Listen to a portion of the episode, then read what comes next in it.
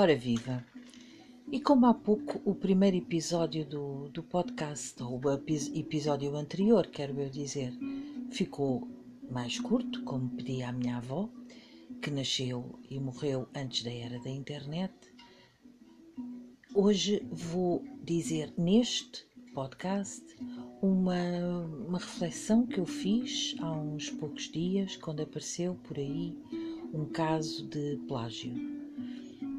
E como escrevo, obviamente que isto toca-me de perto, e eu fiz um, um texto e eu vou deixar-vos aqui essa reflexão para vocês também. Vou partilhar convosco para que ajude de alguma maneira a pensarmos todos em conjunto. E começo com uma frase de Angela Davis, uma das ativistas, eh, mulheres revolucionária, preta, que fez parte do grupo Panteras Negras, que virá a Portugal num festival, vai estar no Cinema Tivoli no dia 15 de novembro. Quem puder ir, assista. E dizia ela: Esta é a era da mulher. E eu digo: andamos a viver uma vida fraudulenta. Digo-vos eu que sou mulher Sou preta e pobre e vejo o que se passa à minha volta como uma fraude. Isto assim não presta, meus caros. E eu, como mulher e preta já passada por uns quantos lugares e experiências, sinto este pesar. Nunca abriguei a desesperança e eu reconheço o poder das revoluções e nelas eu deposito a vontade para que um dia possa ter uma sociedade menos desigual. Mas tudo isto mói. Não mata, ou até pode matar.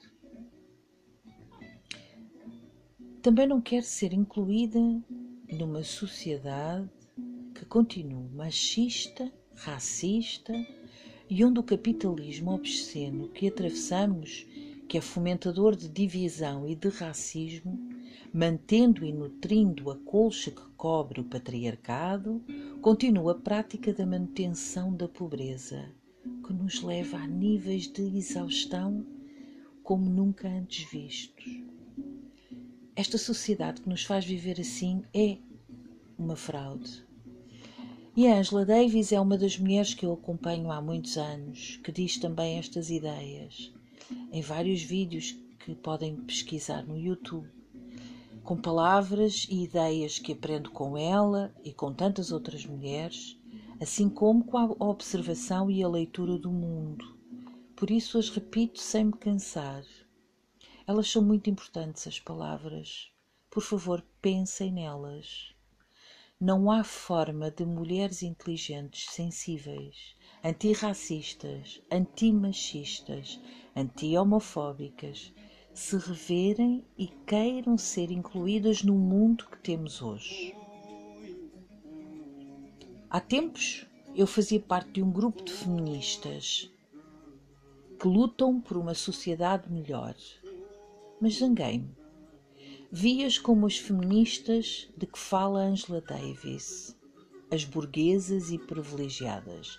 Elas não fazem ideia do que é ser mulher e ser preta nem tentaram. Claro que não são todas, mas a grande maioria não pensa neste assunto. Uma coisa é ser mulher. Se acrescentarmos o fator psicológico e negativo de que uma mulher preta é ainda mais colocada de lado e silenciada, então esta reflexão é para todas nós. Porque um dia estas mulheres brancas, burguesas, privilegiadas, se recusaram a ver que estavam a proteger as mulheres brancas, só as que já têm privilégios, e não estavam a considerar incluir num debate público as mulheres pretas. E eu já escrevi e vou continuar a escrever sobre o assunto como forma de alerta eu posso não vir a ver nada de frutos durante a minha vida, mas pelo menos deixar uma semente. Eu quero que as minhas netas não tenham de passar por isto. E se há de mulheres brancas e de homens brancos que estão deste lado da luta, do meu lado da luta, só que algumas mulheres brancas privilegiadas não estão. Porque é muito fácil esquecermos quem está por baixo, e esta é a minha discussão constantemente. O poder corrompe, o poder absoluto corrompe ainda mais como já ouvimos tantas vezes dizer esta frase. E quando sentimos algum privilégio e poder, nós de imediato tendemos a não olhar a mulher preta, que nem sequer conseguiu chegar ao mínimo. E é aqui que é um ato revolucionário que se deveria manifestar. As mulheres brancas privilegiadas a carregarem nos ombros as irmãs que estão embaixo, que são as outras mulheres pretas. É que sem elas ninguém pode nem deve avançar. E agora vou ao caso recente e triste de um jornalista português que plagiou um outro jornalista castelhano. Já devem ter ouvido falar. Só no final de muito barulho e de mobilização por parte de uma jornalista portuguesa, o plagiador foi afastado do jornal público e foi quase puxado a ferros pela discussão aberta feita através da jornalista. Se eles pudessem, não fosse a persistência e a vontade férrea desta última em defesa da propriedade intelectual, nada teria acontecido. Porque, na coltada do, do macho ibérico, não se mexe. Sabem quem tem estado a levar socos e empurrada para as cordas? ela mesma, a jornalista que começou este debate, a Joana Filol Guimarães Lopes, porque cutucou a onça sagrada. Agora a pobre vítima é o coitado jornalista plagiador. Não nós, aqueles que escrevemos, que lemos e criamos e gostamos de saber se a ideia é original ou roubada. Ou seja, que se foda o produto do intelecto, se eu posso roubar e safar-me, não me vou cansar a pensar por mim nem a ter ideias, até porque eu queria ter criado aquela ideia. Mas se passar por entre a chuva da ignorância o roubo, eu sou um gênio. Se for apanhado, faço-me de vítima e sou coberto pela gente do meu clube. Fácil, não é? É, aliás, o costume.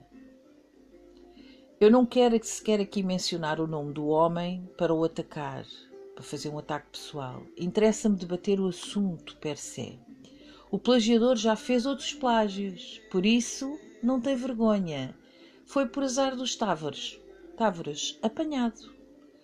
E eu, porque também escrevo, eu sou criador e sigo dezenas de outros criadores intelectuais que não queria estar com a preocupação de perceber se os textos deles são plágio ou não, eu só tinha um lugar, estar ao lado desta jornalista. Só há uma exigência em relação aos que fazem este trabalho: o maior respeito. E agora, chegado aqui, vem a parte suculenta da minha imaginação.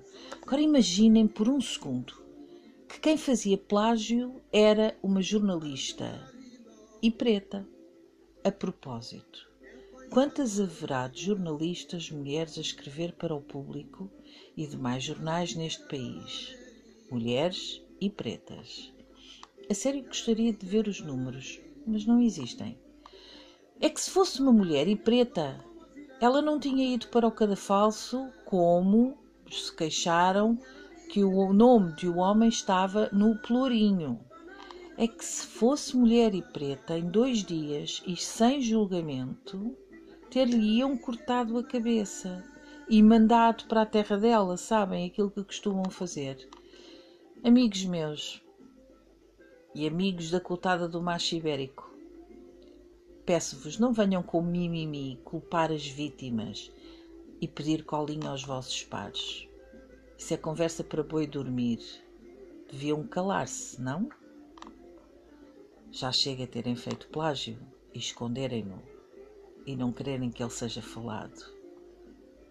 Bem, eu, por ter imaginado a cabeça da mulher a rolar, neste caso do plágio, eu zango-me com todas as feministas que não estão prontas, que estão a partir um vidro porque estão quase lá em cima, enquanto a maioria está cá embaixo, desprotegida, vulnerável, pobre e excluída, em particular se for preta. Vejam o quanto estamos ainda em situação de vulnerabilidade. Mulheres que não se protegem como um todo, pegando nas que estão por baixo, não merecem que eu invista na sua causa. Quem está em cima facilmente abre o caminho, mesmo que ele seja difícil. Mas o bom e o bonito é agarrarem toda a força que está embaixo e puxar para cima, para ajudar a abrir o caminho. Lamento quem não entende este conceito. No final das contas, todas vão beneficiar com a luta que eu e qualquer outra mulher preta fizer a partir de baixo. A minha causa é a da revolução no feminino, sobretudo no mundo preto, que está excluído há muito. Claro que recebe todo o meu apoio qualquer mulher, como esta jornalista, no caso do plágio, que tem a razão, a exclusão e também as pauladas nas suas costas. E eu fico-me com esta pergunta que vos deixo para reflexão: teria ela sido abraçada da mesma forma por quem viu a sua razão, a sua exclusão e as pauladas que levou, se esta mulher fosse preta? A discussão faz-se sobre o plágio, a autoria intelectual e o respeito por esse trabalho, que sem apelo nem agravo deveria receber o castigo da denúncia e da exclusão como numa sala de aula. A discussão faz-se sobre a obrigação da mulher em carregar brancas e pretas para o debate sobre a vida no feminino e de pensarmos no feminismo como um movimento revolucionário e inclusivo. Eu também me sinto, além de feminista, parafraseando Angela Davis, uma revolucionária preta. Eu acredito em revoluções, acredito que estamos a evoluir constantemente, que todos os impérios caem, e nesta era da mulher, contar com a Angela Davis para me inspirar traz cor aos dias cinza fraudulenta que atravessamos. Ela estará em Portugal, repito, no festival Left Fest, no dia 15 de novembro, no Tivoli. Quem puder, vá assistir. E obrigada, que este podcast já vai longo hoje. Até, ao, até à próxima.